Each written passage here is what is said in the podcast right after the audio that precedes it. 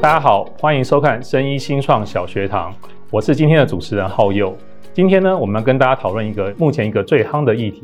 ——ESG。生医公司如何跟 ESG 做一个连结呢？我们今天邀请到资诚联合会计师事务所严玉芳会计师来跟我们一起分享。欢迎严会计师。大家好，严会计师，我们想跟您请教一下，为什么在生医新创这个阶段呢，我们就要开始要关注 ESG 的相关议题？好的，就我来说明。我想 ESG 浪潮在新创公司其实大家都蛮重视的。从之前我们每年在做的台湾新创生态圈大调查，在二零二二年，我们其实有发现，在永续这个议题方面，其实有百分之六十七的新创创业的议题，其实跟 ESG 都已经有相关的。那在投资者这个部分，在调查也发现说，有百分之六十七的投资人，他其实已经在关注或投资 ESG 的项目。那其中新创着力最深的 ESG 议题，我们在新创生态圈的大调查也发现呢，是说健康与福祉这一块，其实是新创着力最深的 ESG 议题。也是生医产业为了达到全人健康目标下不可缺席的一环。那 ESG 如何协助新创管理者来管理它的营运风险？我们可以分别从 ESG 这三个构面分别来说明。从一环境的部分，我们会比较关注永续车队的建立，如何达到碳中和的目标，以及如何进行废弃物的管理，还有制程的改善。这些是环境面的一些大家关注的部分。那在 S 社会的部分，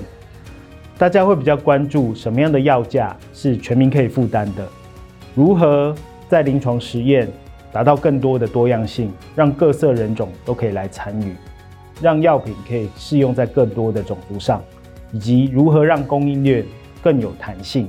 如何去提升产品的安全性，以及人员聘雇的多元性还有包容性？这个是社会面大家会关注的议题。那在治理面也是 G 的部分，大家会比较关注说，如何有道德法遵，还有反贪腐的一些准则跟要求，以及在员工的薪酬如何达到公平的目标。那在董事会的成员，在这治理单位的成员的性别，还有种族的多元性，以及公司要去考虑说要不要去指派 ESG 的专责主管。那在对外的沟通方面呢？要去考虑说，是不是要去编制社会责任报告，而且要去揭露一些可衡量的 ESG 的永续进程。透过这三个构面的机会的掌握，也会产生相关的风险，可能要来进行一些控管。这些就是 ESG 可以协助新创管理者如何去管理它的营运风险的部分。谢谢严会计师。那第二个问题呢，我们想要请教严会计师。就生医产业在 ESG 的关注的议题方面有哪些呢？再请教颜会计师。好的，就我来分享。我们分别会从环境、社会还有治理面来分享，说生医产业目前到底都在关注些什么事情。那在环境面的部分呢，生医产业普遍都比较关注在减少废弃物、提升绿能的使用，然后如何来共创净零。那我们其实可以了解到，说生医产业从研发、生产到物流的装填的流程，都需要严格的控制温度、湿度还有气压。那对于环境卫生的标准要求也是很高的，所以生医产业的厂房耗能往往是其他产业的两到三倍。再加上制药过程每次都是小批量的生产。会容易导致能源的消耗量会大增，所以近年来呢，全球的大药厂纷纷投入连续式的生产，来取代传统的批次生产。那建置连续式生产的工厂，可以比传统批次生产的碳排量可以减少七到八成，这也是各大药厂改善碳排现况的重要措施之一。那除了提升能源的运用效率，我们可以从这张图可以看到是说，生医产业的价值链，它生产阶段的能源消耗量是最大的，那占了整个价值链的能源消耗有百分之三十五，其中包括原料药的化学合成或是生物制剂的培养跟纯化。其次则是研发的阶段，这个部分占了整个价值链的能源消耗比例有百分之三十，这包括了说研发设备跟实验室的建置。那也就是因为这样的能源的消耗，所以全球的生医产业正在加速导入再生能源，来跟上全球净零碳排的趋势。全球大药厂其实早就已经设定了集团的绿色供应链的目标。那以二零二一年营业收入前十大的药厂来说，其中已经有六家已经加入了全球再生能源倡议的行动，也就是 RE 一百。那各个大药厂都有设定集团减碳跟再生能源的目标，比如说交生，它宣布在二零二五年会达到集团百分之百的使用绿电。罗氏会宣布在二零二五年达到净零碳排，那诺华呢，则是宣布在二零二五年会达到集团的百分之百使用绿电，二零三零年会达到全供应链碳中和的目标。除了刚刚所提到这三个大药厂之外，另外七个药厂其实都已经有订定了不同的绿色供应链目标，包括说要加入 RE 一百，使用绿电。或是达成碳中和，或是达到净零碳排的不同的目标。回到刚刚所谈连续制造投资的这样的议题，我们可以从这一张地图可以看到，各个大药厂其实都在全球各地进行连续制造工厂的投资，目的其实就是为了要能够减碳、降费、降低对环境面的影响。那使用连续制程呢？可以对制药产业带来什么样的环境效益呢？其中第一个可以降低碳足迹。我们其实可以从研究来发现，说连续制程可以至多减少百分之八十的碳足迹。美国的制药大厂 Amgen，它其实在二零一四年在新加坡有盖了一座耗资两亿美元的连续制程系统厂房。这个厂房的占地面积其实较批次。制程的厂房小了百分之七十五，用水量也减少了百分之四十五，能耗也可以大幅减低，达到百分之六十九。除了可以降低碳足迹之外，生产如果维持一致，也可以减少制造过程所产生的废弃物，也可以让连续制成所生产出的产品可以稳定，也可以使药效的活性成分。纯度可以提高，达到百分之四十，也不会像传统批次操作产生的产品会有所差异，可以让产品的品质可以符合严格的药品管制规范，而且可以降低批次间产品不一致而丢弃整批产品的一个情况，最多能够减少到百分之六十的废弃物产生。那在药定的制造程序，它效率可以做一些提高。那我们小分子的药物制作过程可以分成两个阶段。如果当第一个阶段 API 合成完毕之后，第二个阶段就是 API 跟赋形剂均匀混合搅拌产生药定。如果能够提升第二阶段的制造过程效率，将可以大大加速整个药物的制造流程。目前这样的制造流程已经有用自动化设备来做一些运用。它除了可以提高能源效率达到百分之五十，也可以缩小所需的空间达到百分之六十，也可以同步减少这个过程所造成的百分之三十三的废弃物。接下来我们要分享是生医产业在社会面的影响。那我们可以了解到，其实如何为患者提供可以负担的医疗，其实就在社会面。影响的最重要的目标，其中精准治疗这个领域，它透过了基因分析，可以给予患者更精准的药品。目的除了可以精准的治疗疾病外，但更重要的是可以减少药物的浪费。那在提升药品的可负担性这个议题上，厂商跟保险公司有做了一些合作。提供了一些比较新的收费模式，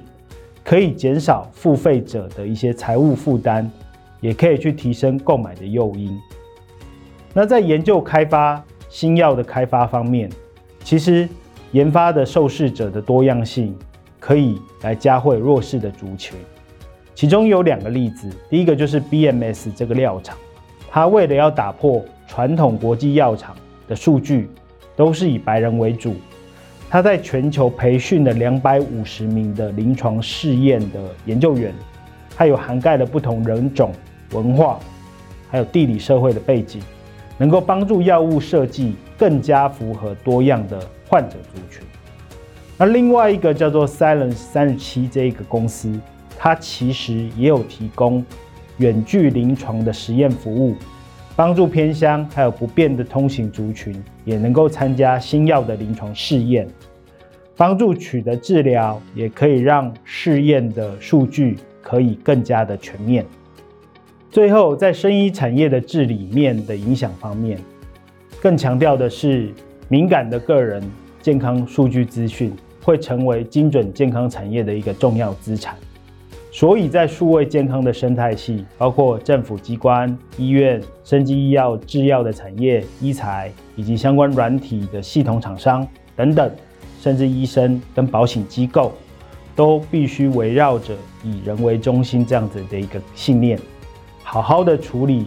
敏感的个人健康资讯。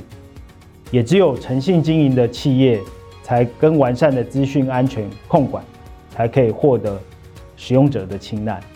那以辉瑞药厂来说，它在二零二零年针对全集团的用药个资数据，还有资讯安全保护进行了盘点，不但让自身跟供应商还有合作伙伴都重视资安的保护，也能够让患者知道有更安全的交付资讯。谢谢严会计师以上的说明。那接下来呢，我们再请教一下严会计师。我们知道说 PwC。在相关的投资人方面有做一个相关的 survey，那这个 survey 对于 ESG 这个议题呢，是怎么样帮助企业来做一个永续成长呢？我们再请严会计师继续帮我们分享。好，就我接着来说明。那我们要如何掌握永续转型的机会？那这个在我们定期发行的 Global 的投资人的调查当中，其实。就有发现类似的结果，也就是 ESG 要成为企业的核心战略。那我们发现了什么呢？我们有发现百分之六十六的投资人，他认为说，如果 CEO、CFO 等等这些 C 开头的主管，他如果负责 ESG，投资人会对于企业在 ESG 的风险跟机会的掌握上会比较有信心。那有百分之八十二的投资人，他认为说，企业应该将 ESG 直接与企业的策略来做一个整合。那有百分之六十八的投资人认为说，ESG 的绩效目标的达成的情形，应该跟高阶主管的薪酬来做一个结合。那投资人会关注 ESG 投资的原因有哪些呢？其中，有百分之六十八的投资人认为说，他们关注 ESG 的投资是要确保一定的投资报酬。那有百分之六十四的投资人他认为说是要增加投资报酬。那有百分之八十二的投资人认为说要回应客户的需求。那此外，我们在调查也有发现，有百分之四十四的投资人认为企业应该要把应对气候变迁列为五大优先事项之一，那也有将近三分之二的投资人认为说，增加气候变迁的相关的投资报酬是关注 ESG 投资的主要动力。基于以上，在投资人的调查发现，我们在 ESG 不管是哪一个企业，它应该都要跟营运策略来做一些结合。那怎么样来落实呢？这个部分就是要看领导人的态度来决定。他一定要有高度、广度跟深度，而且要在治理的方面，把组织的目标，将永续这个议题、这个主轴，把它给整合进去，并且要把一些财务跟非财务的数据，跟核心的业务来做一些连接，能够掌握 ESG 的相关趋势，最后订立出相关的目标，落实在。相关的目标跟成果上面，并且把它量化，做一些资讯的揭露，包含在永续企业报告书当中，或是 ESG 相关的报告，最后还要对外来做一些沟通，跟对内能够凝聚一些共识，对外可以形塑自己的品牌。这个就是我们 ESG 跟营运策略来做一些结合，来落实相关的管理，并且达成永续发展的一个目标。谢谢严会计师的分享。从严会计师的分享当中，我们可以得知，ESG 企业在清创的阶段时候，就要如何融入在企业的发展的策略当中，以及目前 ESG 的重要议题对于清创公司的发展有怎样的影响。那今天就非常谢谢各位的收听收看。资诚生技医疗服务团队协助业者从设立营运规划、募资、申请补助、建立制度到上市上柜、跨境合作、并购、永续发展等各阶段，提供财务、税务、法律、知识等专业的服务，提供客户一个最佳的解决方案。若大家有任何的问题，欢迎与我们专业团队联系。也欢迎大家上资诚官网或扫描 QR Code 加入资诚会员，